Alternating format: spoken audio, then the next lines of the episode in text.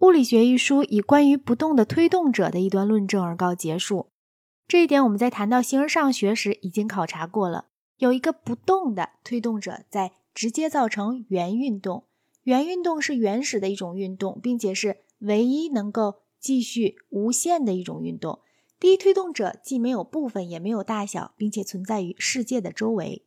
到达了这个结论之后，我们再来看天体。《论天》这篇著作里提出了一种简单愉快的理论：在月亮以下的东西都是有生有灭的，自月亮而上的一切东西便都是不生不灭的。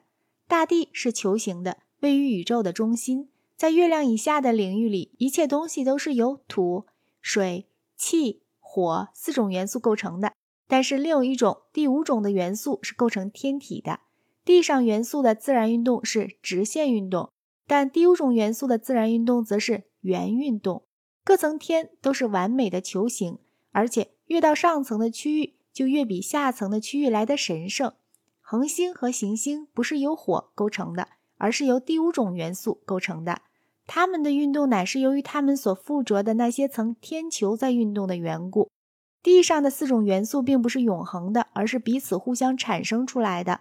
火就其自然运动。乃是向上的这种意义而言，便是绝对的轻；土则是绝对的重，气是相对的轻，而水则是相对的重。这种理论给后代准备下了许多的困难。被人认为是可以毁灭的彗星，就必须划归到月亮以下的区域里面。但是到了十七世纪，人们却发现彗星的轨道是围绕着太阳的，并且很少能像月亮距离的那么近。既然地上物体的自然运动是直线的，所以人们就认为，沿水平方向发射出去的抛射体，在一定时间之内是沿着水平方向而运动的，然后就突然开始垂直向下降落。伽利略发现抛射体是沿着抛物线而运动的，这一发现吓坏了他的亚里士多德派的同事们。哥白尼、开普勒和伽利略在奠定地球不是宇宙的中心，而是。每天自转一次，每年绕太阳旋转一周的这一观点时，就不得不既要向圣经作战，也同样要向亚里士多德作战了。我们再来看一个更带普遍性的问题：亚里士多德的物理学与本来是由伽利略所提出的牛顿运动第一定律是不相符的。